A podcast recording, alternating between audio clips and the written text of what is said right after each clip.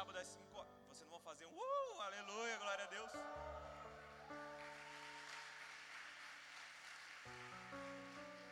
É de qual idade, Rai? 12 aos 17 anos. Então, se você tem adolescente em casa, se você é um adolescente, venha para o culto do Flame. Amém? O que, é que vocês querem fazer agora?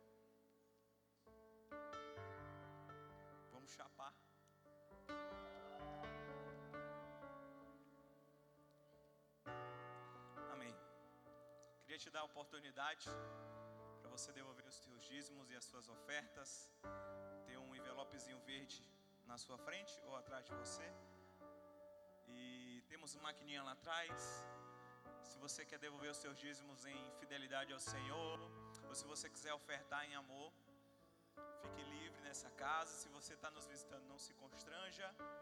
Mas se Deus falou com você, fique livre para poder devolver os teus dízimos ofertar na casa do Senhor. Aleluia. Então, se você já preparou, pode trazer. Lá atrás tem maquininha. Ou se você preparou seu envelope, você pode trazer. Vamos ficar todo mundo em pé? Primavera você trouxe a mim das minhas feridas flores fez nascer trazer, gente. e em meu peito um selo eu sou do meu amado e os seus desejos são pra mim dos vales posso avistar as colinas e delas posso escutar os seus passos se aproximando. E eu sou do meu amado e os seus desejos são por mim, são por mim. E eu elevo os meus olhos para além dos montes, eu sei,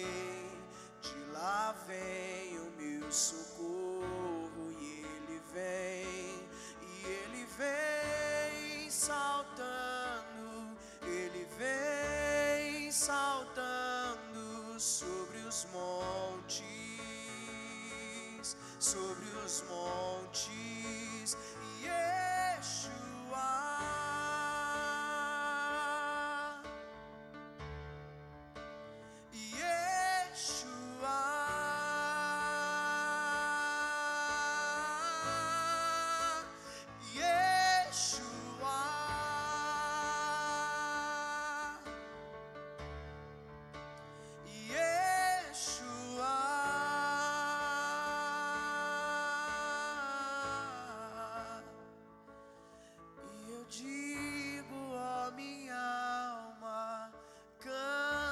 Ao seu amado. O tempo de cantar chegou. O tempo de cantar chegou. Você pode profetizar isso na sua vida. Digo, ó minha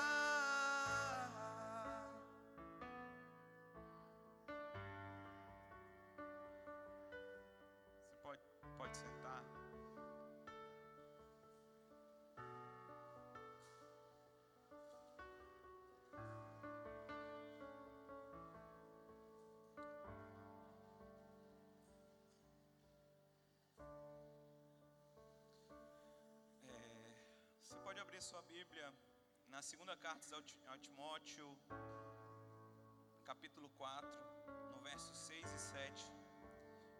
E esse é um dos textos, textos que eu mais amo na palavra de Deus, a respeito de algo que Paulo fala para Timóteo. Então, se você abrir sua Bíblia,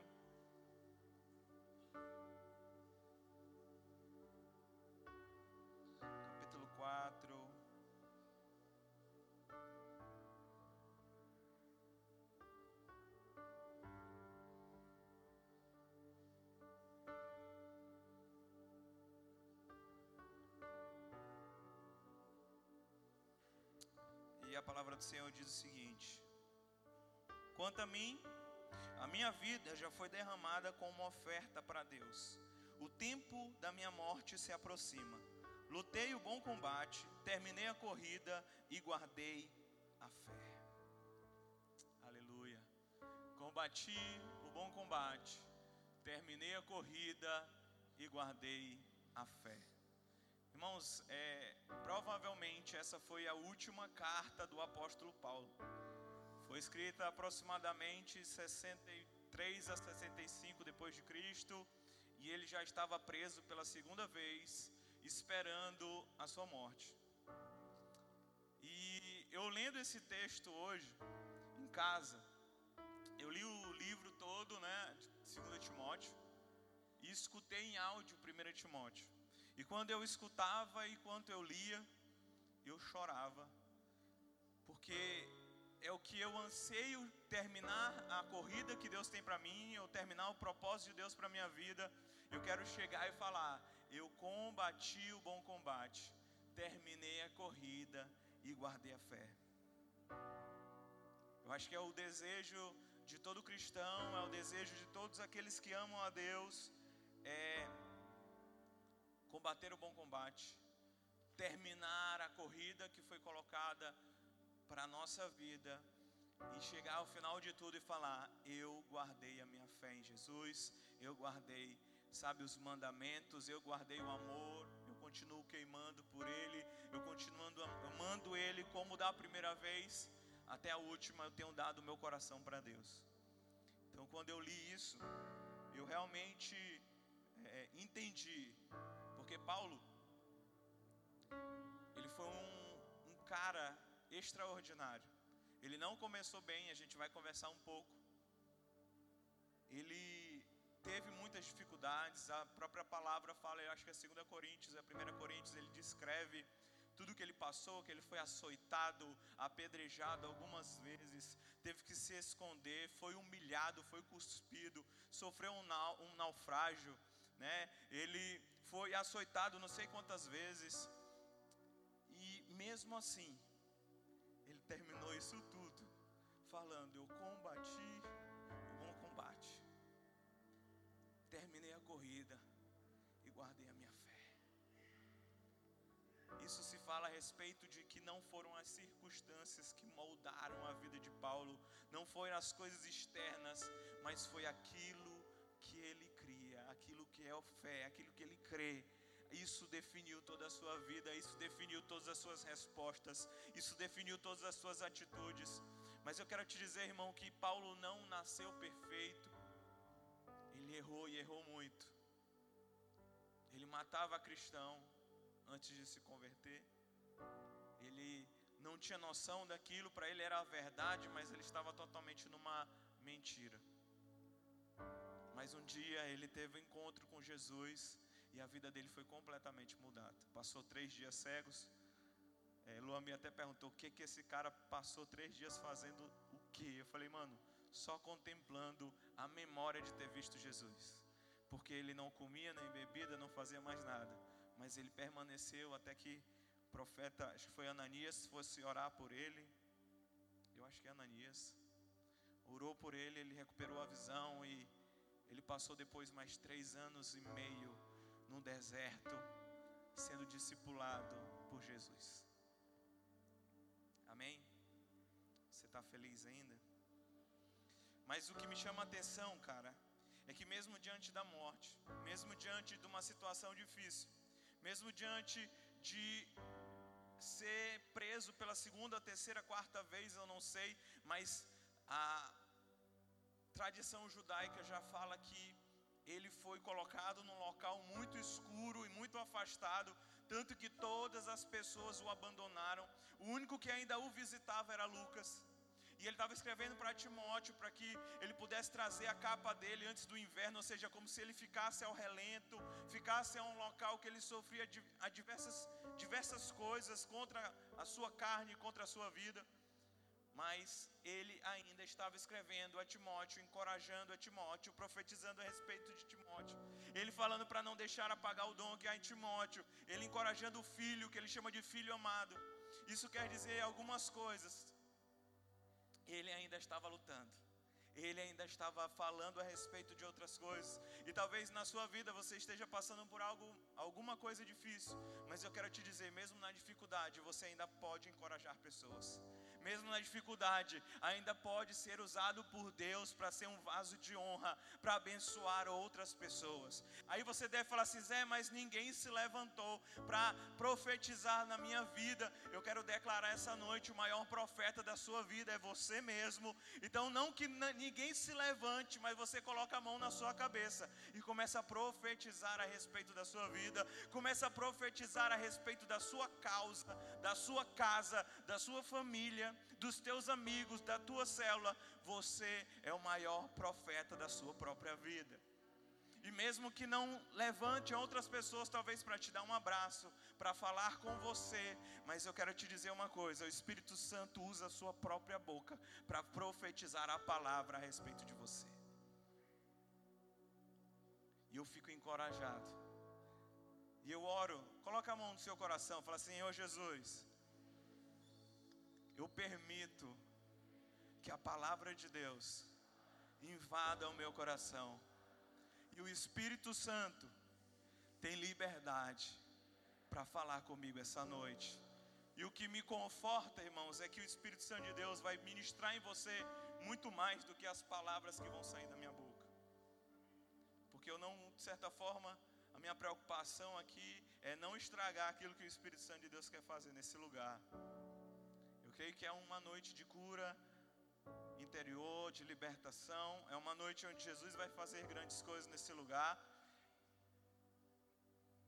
Você está feliz ainda? Amém.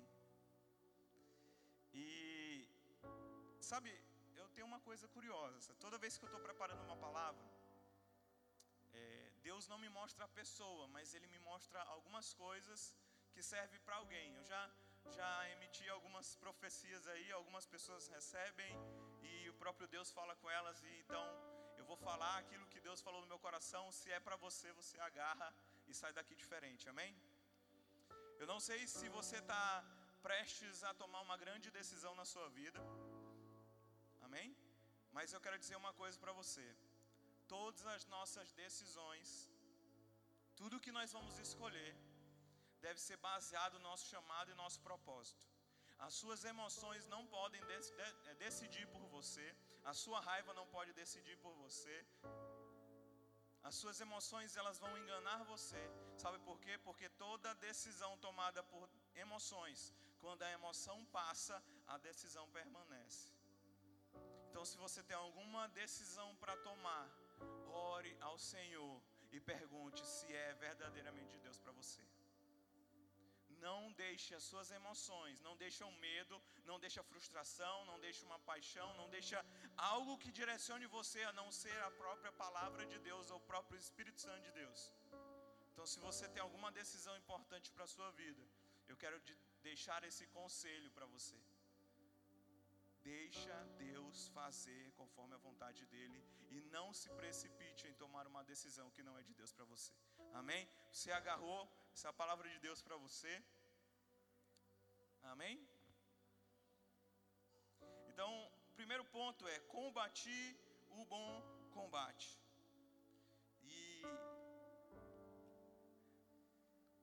qual, qual é o seu bom combate? Porque preste atenção. Existem algumas situações na nossa vida que a gente não tem como escolher os combates.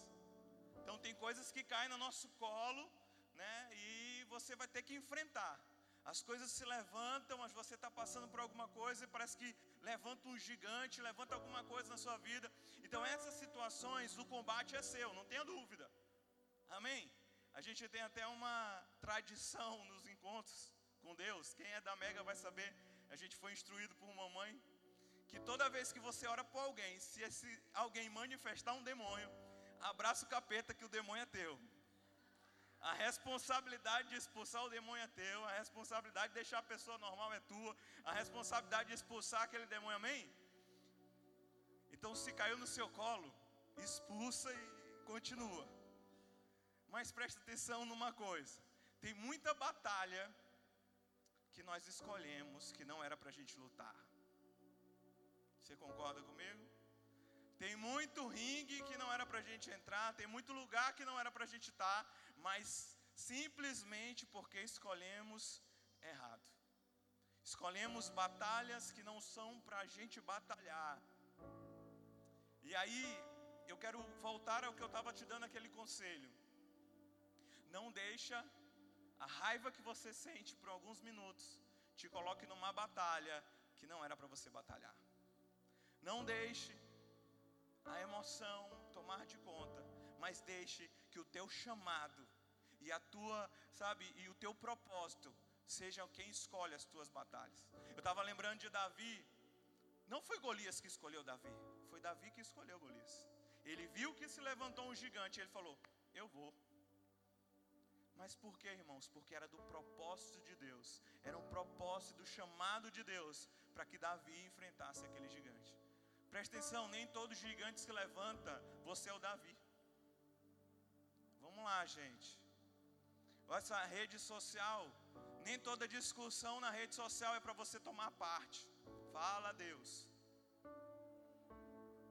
Nem toda discussão entre as, as pessoas da sua célula é para você tomar parte, é para você resolver a situação.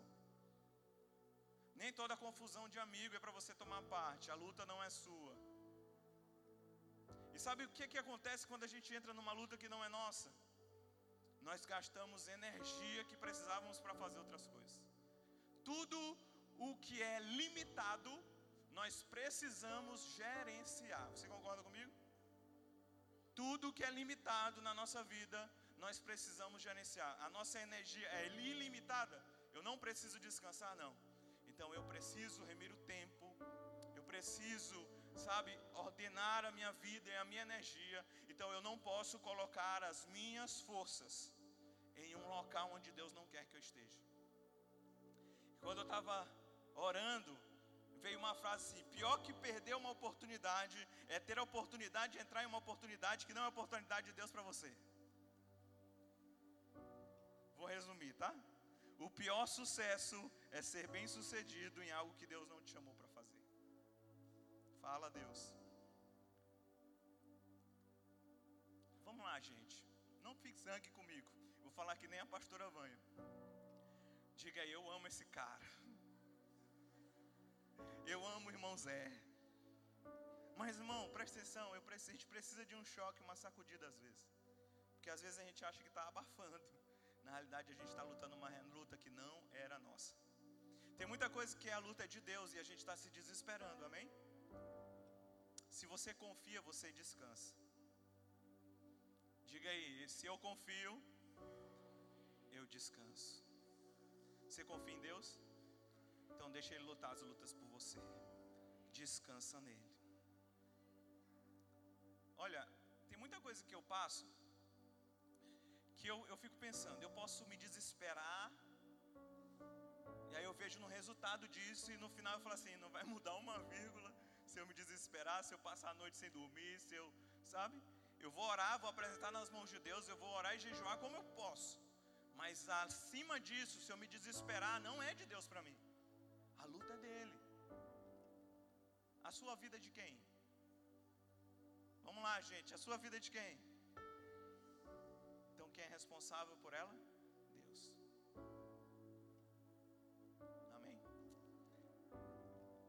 importa o lugar que você se meteu, Jesus ainda pode tirar você desse lugar. Amém? escolha as lutas que não é sua. Não aproveite uma oportunidade só porque essa oportunidade surgiu. Nem toda oportunidade é a oportunidade de Deus para você.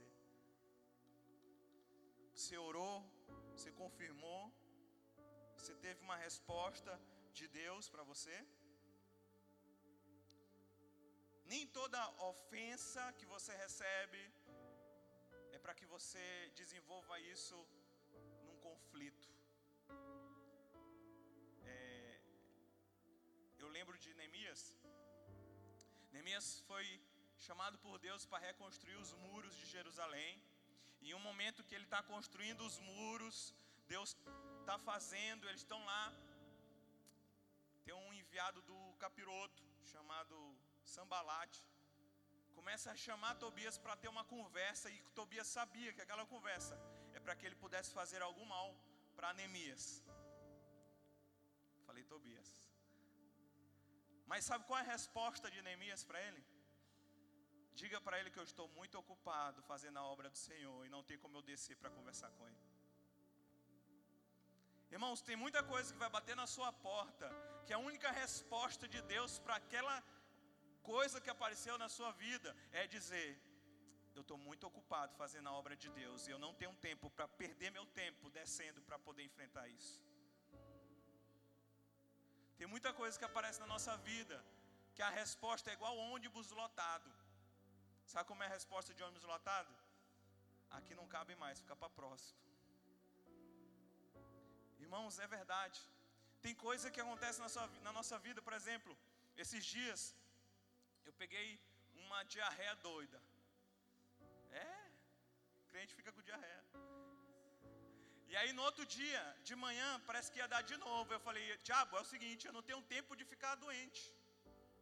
Eu não tenho tempo para isso agora. Eu estou muito ocupado fazendo a obra do Senhor e eu não aceito isso na minha vida. Tem muita coisa que aparece na nossa vida e a gente simplesmente esmurece e entrega. Não, irmão, eu estou te dando uma chave para você hoje. Quando alguma coisa se levantar para a sua vida, você levanta e fala: Eu não tenho tempo para perder contigo hoje. Eu não tenho tempo, eu não vou descer para poder resolver essa situação. Eu não vou fazer isso porque eu estou muito ocupado cuidando das coisas do Senhor. Não deixe que uma doença se levante e fique por isso mesmo. Se levante em oração e jejum e fala: Eu não tenho tempo para guerrear contigo. Por isso eu te repreendo e eu sou curado em nome de Jesus. Quando uma ofensa vir sobre você, fala assim: Eu não tenho tempo para ofensa. Eu não tenho tempo para responder ofensa. Não tenho tempo para responder isso. Vamos lá, gente. Vamos lá, alguém.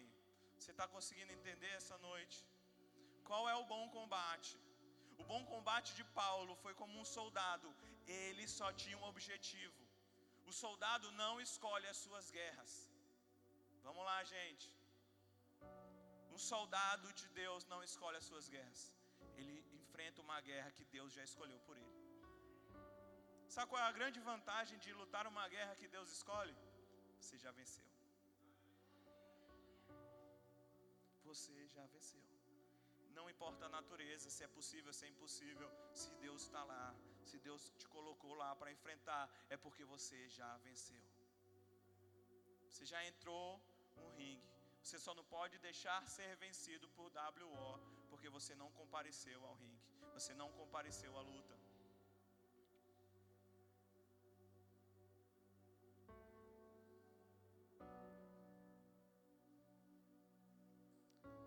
Não deixe a sua dor escolher o seu adversário.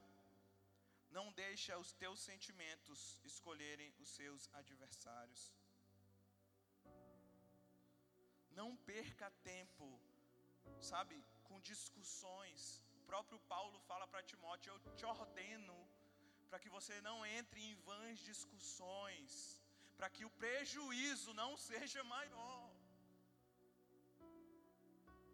Não perca tempo com discussões. Vamos lá, gente. Se andou discutindo com alguém, peça perdão, bola para frente, deixe isso para trás. Olhe para frente, olhe para aquilo que Jesus tem para você. Não perca tempo. Sabe, algumas coisas vêm me perguntar, Zé, eu posso escutar a música do mundo, Zé, eu posso fazer isso, Zé, eu posso. Na realidade, a pessoa quer para me lutar a luta dela. A grande questão de ser cristão, terrimou, não é posso ou não posso. A grande questão é: é eterno ou passageiro? É vida ou está me gerando morte? Está me dando vontade de orar ou está me afastando de Deus? Vamos lá, gente. O que está acontecendo na sua vida? É algo que é passageiro ou algo que é eterno? É algo que está gerando morte ou algo que é vida? É algo que é passageiro ou é eterno? Isso tem que ser uma luta sua. E deixe que o Espírito Santo de Deus convença você. Eu não quero saber se pode ou não pode. Se você tiver uma dúvida, você me pergunta. Mas isso são questões que o próprio Espírito de Deus fala para você. Examine o que você faz, e diante daquilo que você faz, não é a questão de ser pode ou não pode, mas a questão é: isso é terreno, isso é celestial, isso está gerando vida ou está gerando morte em mim? Isso dá vontade, dá vontade de me trancar num quarto e buscar a Deus, ou isso dá vontade de ir para o mundo e curtir uma balada? Isso está gerando vida no meu coração, ou realmente está me colocando para viver e vivenciar as mesmas coisas que todo mundo está fazendo? Já dizia minha mãe: Você não é todo mundo. Profeta de Deus na minha fita.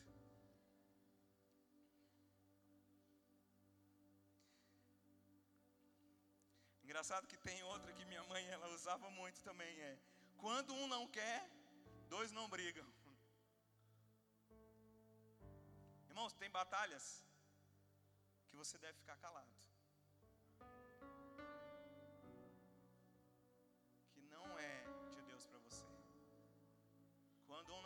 não brigam. Você não tem como impedir que o passarinho pouse na sua cabeça, mas você pode impedir que ele faça ninho na sua cabeça.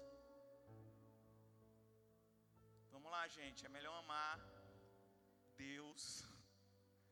É mais fácil você perder, sabe, a razão naquele momento, mas você perseverar ter uma amizade conservada.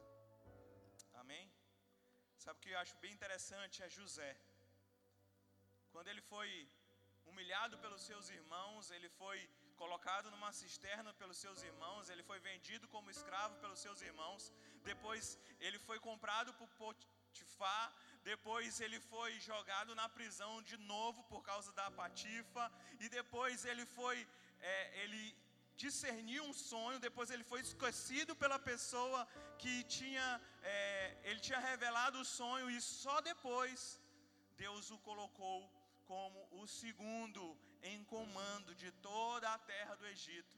Agora, quando José tem o primeiro contato com os seus irmãos, cara, isso é, isso é muito lindo. Ele fala assim: Olha, agora não se aflinjam e nem recriminem por terem me vendido para cá, pois foi para salvar vidas que Deus me enviou adiante de vocês. Ele teve a oportunidade de perdoar. Sabe, José, ele não remoeu o passado para perdoar. Ele perdoou porque ele estava enxergando o futuro. O perdão de José estava alimentando a família dele.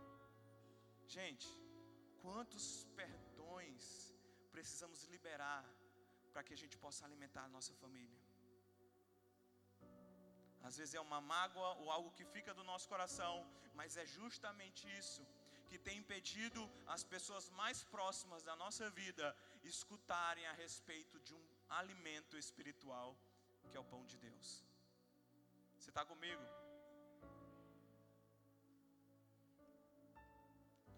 perdão ele não tem a ver com o teu passado, mas com o viver o seu futuro. Terminei a corrida. O teu futuro está naquilo que você termina e como termina. Eu já até preguei a respeito de Eclesiastes 7:8 que fala: "Melhor é o fim das coisas que o princípio, o começo delas". A maneira que terminamos é mais importante de como começamos. não tem a ver com o nosso passado, mas é com uma forma que nós terminamos no nosso futuro. Paulo foi um matador de cristão, mas quando ele teve o um encontro com Jesus, a vida dele foi completamente mudada. E agora ele estava dizendo que ele estava terminando bem. A gente é muito bom em começar as coisas bem. Quando é primeiro dia de aula, a gente compra um monte de caderno, lápis, né? Se você faz direito, eu comprava todo ano um vai de com novo, né? Eu me arrumava todo. Irmão, no final do curso eu não sabia onde estava a caneta, o caderno. Eu só ia com o celular para a sala de aula. E a vontade de ficar em casa era maior do que a vontade de ir. É só comigo que acontece ou acontece com alguém aqui? Tá bom, irmão, não se constrange, eu posso ficar com a mão baixada. Mas preste atenção, o que, é que a palavra de Deus está falando? Melhor é como termina, mais importante é como terminamos.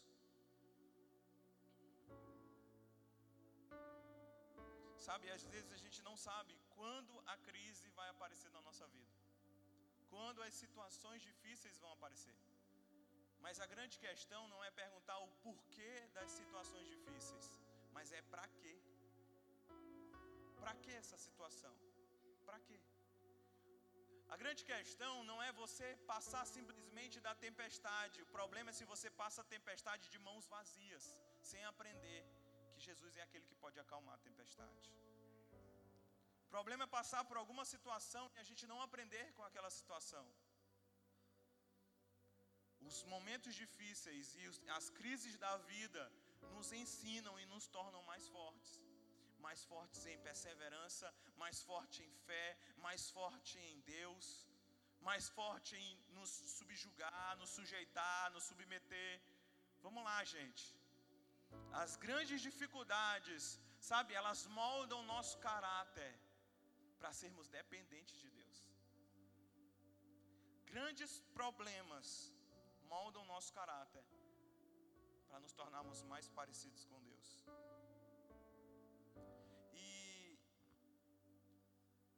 Não tem a ver como a gente começa, mas como nós vamos terminar diante dessa tempestade. Quando eu estava lendo a respeito disso, eu lembrei da sarça ardente. Moisés tem um encontro com uma sarça ardente. E ele olhou a sarça e viu aquilo diferente. Mas o que chamou a atenção de Moisés não era que a sarça estava pegando fogo, é que ela não apagava o fogo. Vamos lá, gente. Quando Moisés olha para a sarça e diz que já estava escurecendo, a sarça ainda estava pegando fogo. O normal é que ela pegasse fogo e se consumia rapidamente. E o fogo se apagava. Mas quando Moisés olhou, o que chamou a atenção de Moisés foi: ela está queimando, ela está queimando, ela está queimando, ela está queimando, eu vou lá ver o que é. Isso está falando com você? Irmão, grande questão não é vir uma vez no culto, é frequentar uma igreja. A grande questão é não parar e orar uma vez, é ficar em constante oração. O importante, irmão, não é vir para o culto e queimar. O importante é permanecer queimando a vida toda. É igual a sarça ardente. Eu acho que que Deus olha é quando Ele olha, mas já saiu do culto, ainda está queimando.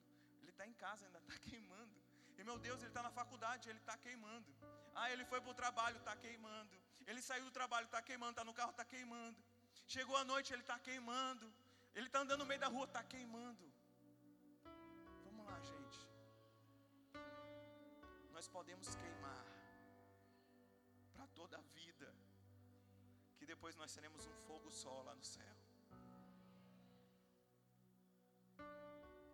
A grande questão não é só um momento, cara. E a nossa geração é uma geração que gosta de coisas intensas, mas são passageiras. Sabe, Jesus não nos chamou para viver coisas aparentes. O nosso ministério não é aparente, o nosso ministério é permanente. Jesus não está interessado em quantos seguidores você tem no Instagram, porque um dia o Instagram vai passar, o YouTube vai passar, o TikTok vai passar.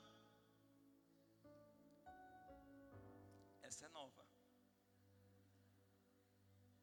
O Twitter vai passar, mas a palavra de Deus e o próprio Deus permanece para todos sempre.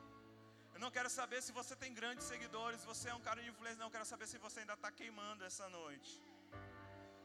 Tem alguém queimando ainda para Jesus? Tem alguém que vai voltar para casa queimando? Tem alguém que vai sair do culto queimando? Tem alguém que vai vir amanhã queimando? Tem alguém que vai chegar em casa queimando para Jesus? Terminei a carreira, terminei a corrida, terminei bem, eu ainda estou queimando para Jesus. Eu ainda estou queimando.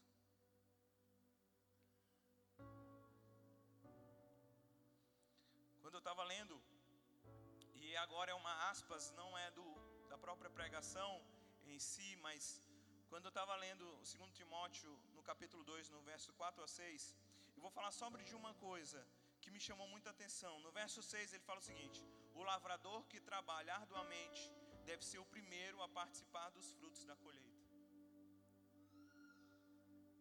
Ele está falando sobre alguém que planta. E existem processos na colheita. Você trabalha a terra, você abre a terra, você coloca a semente, você cuida e rega a terra e você espera o crescimento. As plantas crescem, frutificam e você colhe aquilo que a terra produziu. Você está comigo? Quando ele está falando, ele fala.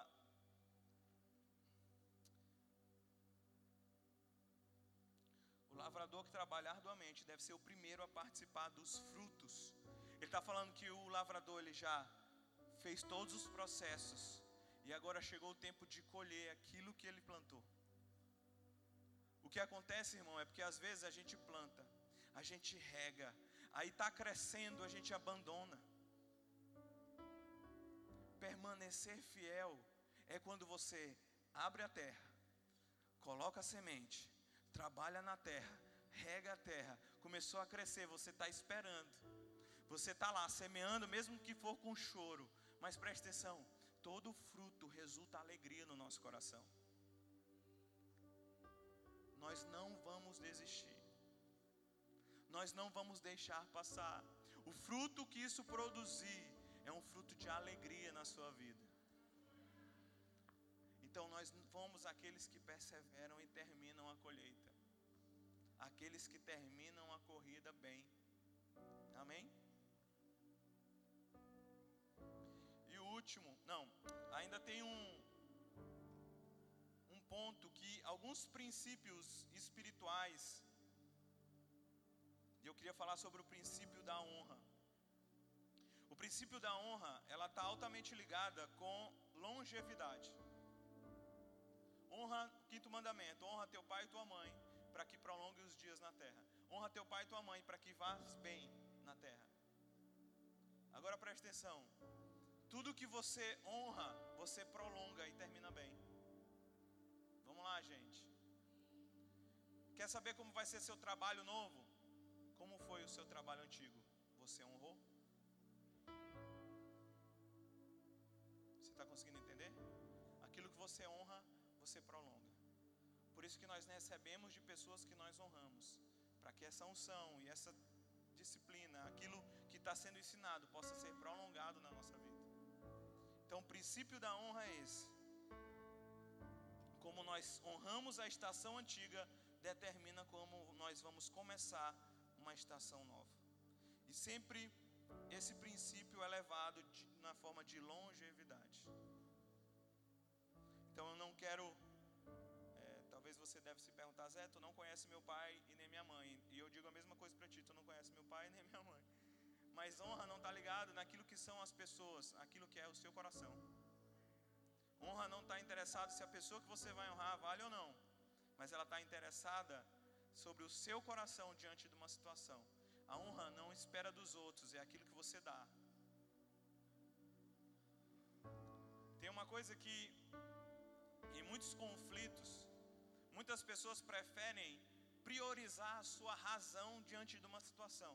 Mas se você prioriza a razão, você descarta a honra. Então você tem o seu ego e o seu jeito. Mas se você descarta a sua razão e prioriza a honra, existe longevidade na sua vida. estão conseguindo entender? E longevidade diz futuro. Quando você perde a razão para honrar, Deus está te dando um futuro. Davi fez isso. Davi tinha razão em matar Saul, tinha. Davi tinha como matar e acabar com tudo, com uma boa parte do seu sofrimento? Tinha. Mas o que, que ele esperou? O que, que ele preferiu? Honra. Quem sou eu para tocar no ungido do Senhor? Quem sou eu para desonrar aquilo que Deus levantou? Quem sou eu para derrubar aquilo que Deus honrou? Vamos lá, gente. Davi preferiu perder a razão e manter a honra. Isso deu um reino próspero para Davi. Então presta atenção, eu não sei o que você está passando, se é com teu pai, com tua mãe, se é teu chefe. Mas deixa eu te dizer uma coisa: o melhor caminho é a honra. Porque se você honra, você mantém o seu futuro. Aleluia.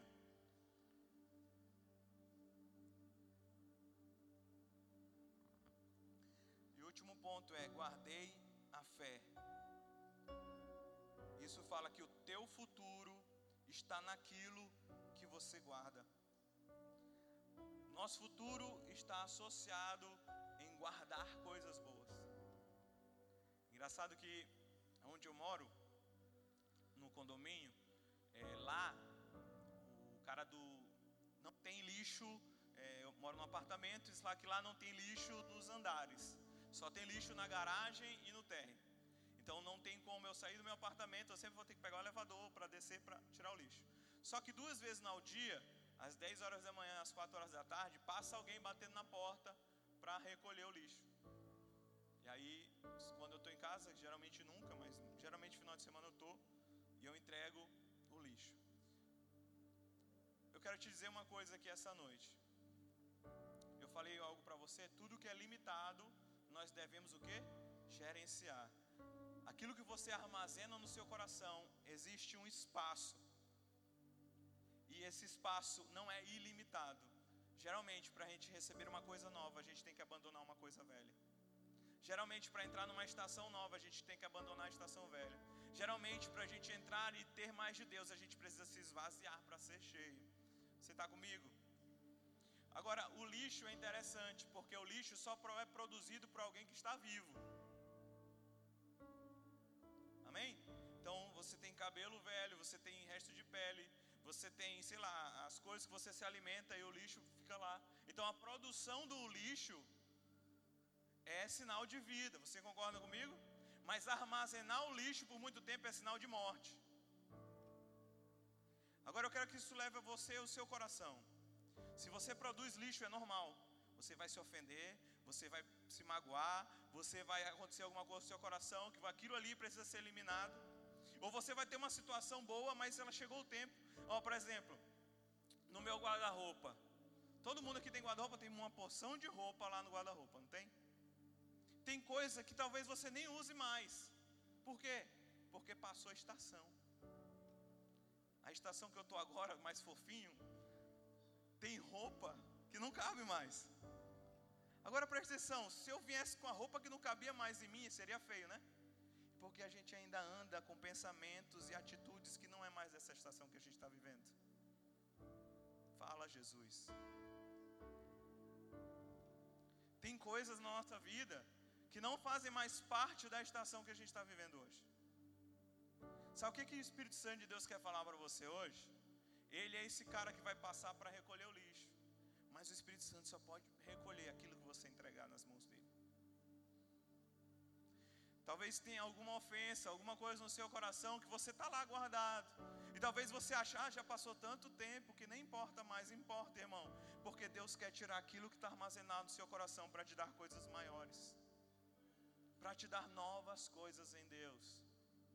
Hoje eu quero ensinar, eu estou falando bem calminho, me controlando para não dar um grito. Mas nós precisamos ser doutrinados pela palavra. Nós precisamos ser desafiados, sabe a quê? A tirar coisas velhas para dar espaço para o novo de Deus. Em Isaías 43 fala: Eis que faço coisa nova, por acaso não percebeis? Eis que abro um caminho no ermo e rios no deserto. Só que se você pega os versículos antes, eu vou pegar aqui, Isaías 43, deixa eu ver aqui o verso. 16 ao 19. Se você vê o 16, é assim: Assim diz o Senhor, aquele que fez um caminho pelo mar, uma vereda pelas águas violentas, que fez saírem juntos os carros e cavalos, o exército e seus reforços, e eles jazem ali, ou seja, morreram ali, ficaram ali, para nunca mais se levantarem, exterminados, apagados como um pavio. Esqueçam o que se foi, não vivam no passado. Vejam, eu estou fazendo uma coisa nova, já está surgindo, vocês não percebem? Até deserto vou abrir um caminho e riachos no ermo. Irmãos, presta atenção. Excesso de passado proíbe você viver o seu futuro. Vamos lá, gente. Excesso de passado não quer dizer que é uma situação ruim. O que ele está descrevendo aqui foi quando o povo saiu, saiu do Egito, eles se depararam com um mar vermelho. Deus abriu o mar vermelho, o povo atravessou em terra seca. Quando o faraó e os exércitos com seus carros e cavaleiros entraram, Deus fechou o mar e enterrou ali como um pavio. Agora o que que Isaías está profetizando e está falando a respeito? Esqueçam o que aconteceu.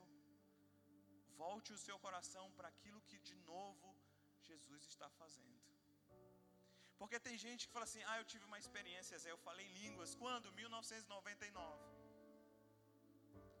Ou fala assim: Zé, eu me converti, eu tive uma experiência tremenda com Deus. Eu, quando foi isso? No encontro. No primeiro encontro que eu fui. Você está conseguindo entender? Eu não quero que você esqueça ou desmereça eu quero que apenas que você tire do seu coração e tenha expectativa para coisas novas que Deus pode fazer.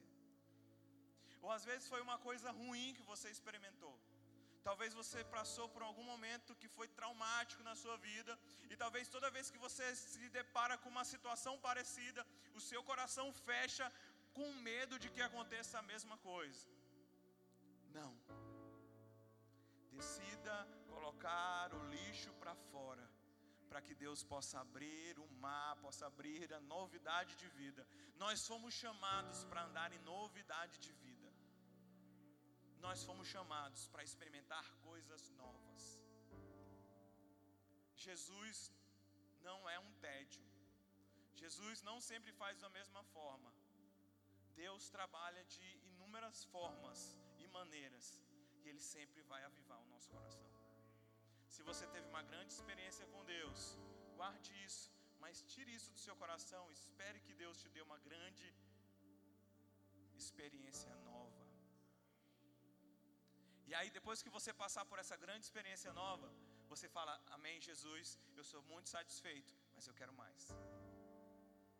Se você passou por algum problema difícil na sua vida, um trauma, se você foi abusado, ou você tem um, uma pessoa que te ofendeu muito, lixo para fora. Como eu falei, a produção do lixo é comum, é normal, é sinal de vida, é sinal que você é humano. Mas preste atenção: permanecer com o lixo vai fazer você se cheirar mal. E aonde você se cheira mal, é engraçado. As pessoas que têm um problema e não conseguem liberar esse problema só atrai pessoas que têm o mesmo problema. Você entende isso? É verdade ou não? Mas se você libera o seu coração, você dá margem para o novo de Deus. Amém? Você está feliz ainda? Então a gente gosta muito de orar, seja cheio. Cheio, cheio, cheio do fogo, cheio do fogo. Mas preste atenção, eu adoro ser cheio. Mas o primeiro eu devo me esvaziar preciso abandonar o meu ego, abandonar minha vontade, me esvaziar de mim mesmo para ser cheio de Deus. Quantos aqui querem ser cheios de Deus? Esvazie de você. Não pilote a sua vida conforme a maneira que você quer, mas se esvazie a tal ponto para que você seja cheio de Deus e Ele comece a tomar a frente da sua vida. E sabe, quando a gente tem um coração cheio de lixo, a gente é constantemente atacado com condenação. Toda vez que a gente está com o coração cheio de lixo, cheio de coisas que precisam ser liberadas, nós somos condenados por isso. Parece que a gente não recebe perdão, a gente não libera perdão, a gente permanece com aquilo daquele jeito. Mas eu quero te dizer uma coisa aqui essa noite. Quando eu estava lendo Gênesis, eu percebi que quando Adão peca, preste atenção, toda vez antes de Adão pecar, Deus sempre descia na viração do dia para ter um momento com Adão. Você concorda? Toda a viração do dia, Deus descia e falava: Adão, o que, que você fez hoje? Mas quando Adão peca, quem não compareceu à reunião foi Adão. Deus ainda desceu para ter comunhão com Adão. Irmão, mesmo que o seu coração esteja cheio de lixo, mesmo que você esteja fez algo errado para Deus, eu quero te dizer uma coisa: Deus ainda desce e chama pelo seu nome. Deus ainda quer reunir com você. O problema é que quando a gente faz algo errado, a condenação nos ataca. O primeiro a não comparecer à reunião somos nós. E eu estava imaginando, todo momento que eu fiz algo errado na minha vida, que eu tinha vergonha de orar, eu, eu lembrei, imaginei, como se Deus ainda tivesse sentado na minha cama e falou: Zé, aonde tu está? Eu ainda estou te esperando. Eu quero te dizer uma coisa: Deus ainda está esperando você. Deus ainda quer conversar com você. Libere o seu coração essa noite. Libere o seu coração. Tire o lixo. E nós fomos formados da terra, mas criados em Deus.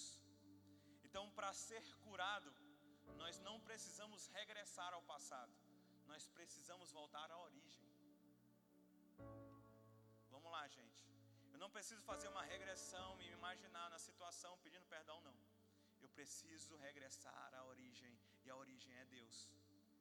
Para ser perdoado e para liberar perdão, nós voltamos a Deus. E aí até o Mateus Melo falou que quando foi criar os peixes, Deus ordenou que as águas produzissem os peixes. Quando foi para fazer as árvores, Deus ordenou que a terra fizesse as árvores. Mas quando foi fazer o homem, próprio Deus falou: façamos um homem conforme a nossa imagem e semelhança. Ele utilizou o barro, ele utilizou a areia, o pó.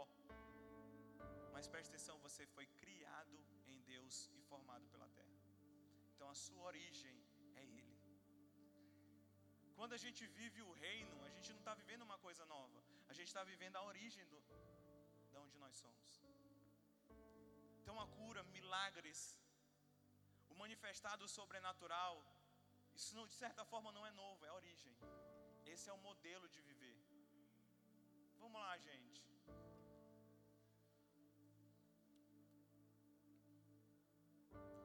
E só para encerrar, o Evangelho, ele não é sobre você abandonar coisas que são proibidas, mas renunciar às coisas que são permitidas. Hoje está pânico.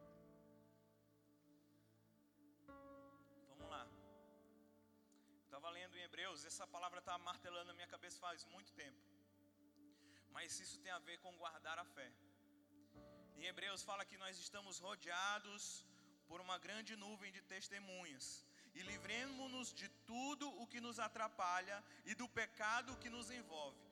Corramos com perseverança a corrida que nos é proposta, tendo os olhos fitos em Jesus, o Autor e Consumador da nossa fé.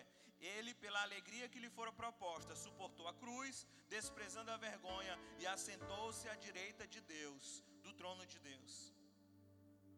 Agora preste atenção do que ele fala que nós devemos nos livrar.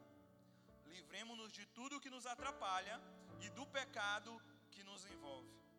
Fala sobre duas coisas. Primeiro, livre-se do pecado. O que, que o pecado faz a um homem? Tira a sua identidade, te coloca num caminho que não é o alvo que Jesus ele seja. Você faz você errar o alvo e te tira do local certo. Agora, o que, que pode acontecer? Isso são as coisas proibidas. Agora, o que, que as coisas permitidas podem acontecer? Eu posso ter a minha identidade como filho, eu posso estar acertando o alvo, eu posso estar caminhando no lugar certo, mas aquilo que nos atrapalha me torna improdutivo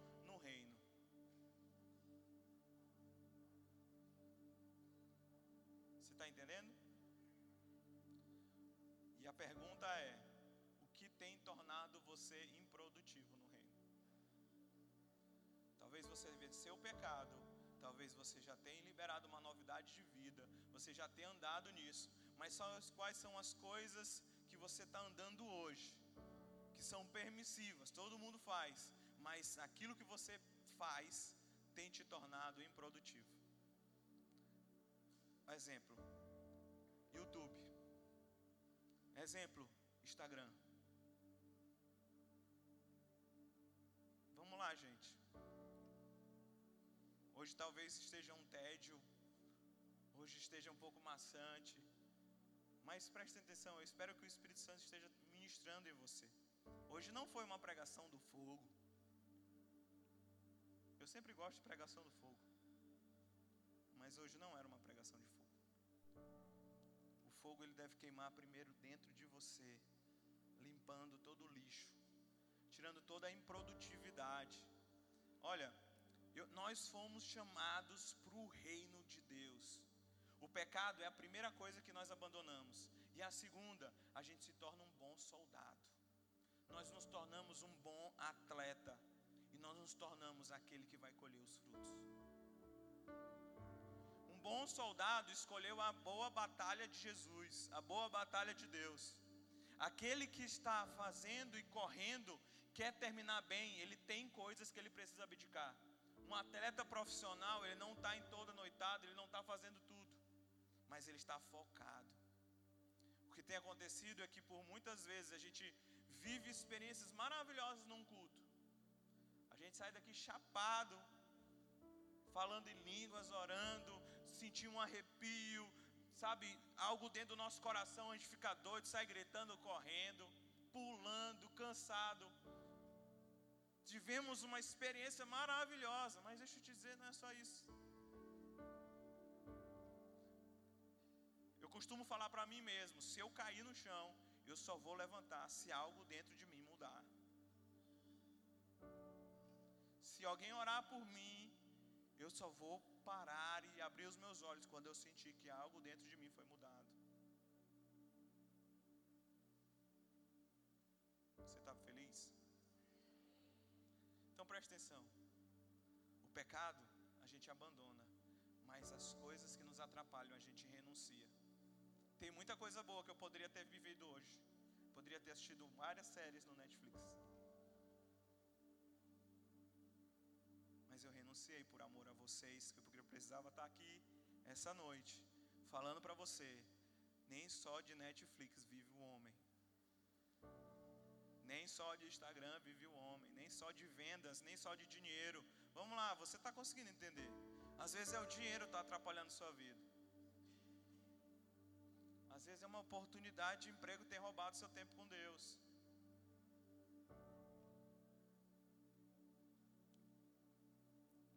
Talvez foi alguém, não sei, cara. Que o Espírito Santo ministre no seu coração. Mas o que é tem na nossa vida, ou Deus está alertando você essa noite, alguma coisa na sua vida que tem tornado você improdutivo no reino. Você está apenas no local certo, com a identidade certa, mas não está fazendo nada. Nem guerra com o diabo você tem, que nem incomodando ele você está.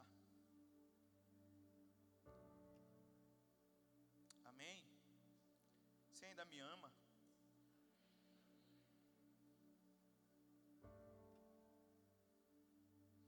Quero desafiar você essa noite para criar espaço para Deus. Vamos deixar de ser. Tem um programa, acho que é no Discovery, que é aqueles acumuladores compulsivos. Você já viu? Levante sua mão aí, você que já viu, para não falar sozinho, tá bom? Você já viu uns casos que a pessoa coloca tanto entulho que a pessoa se muda de casa para viver no carro. Eu vi uma vez, o cara botou tanto lixo dentro de casa que ele teve que ir pro carro. Ele lotou o carro, foi pro trailer. E o trailer já estava cheio de lixo. E aí precisou que alguém pudesse ir lá onde ele estava, acionar a família. E aí começaram a, mesmo contra a vontade dele, mesmo ele zangado, mas alguém precisou ir lá mexer naquilo para que outras pessoas pudessem ir lá retirar o lixo, para que ele pudesse viver vida e não morte. O que eu estou fazendo exclusivamente hoje é sendo o cara chato que está mexendo com o seu coração, fazendo você lembrar em tantas coisas, para que o Espírito Santo de Deus possa ir lá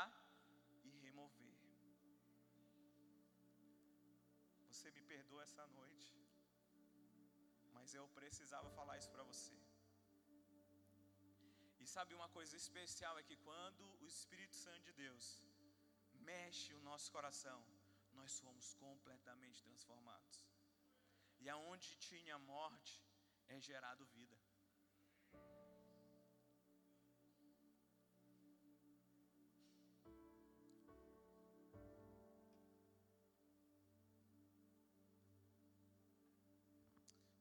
Fechar os teus olhos?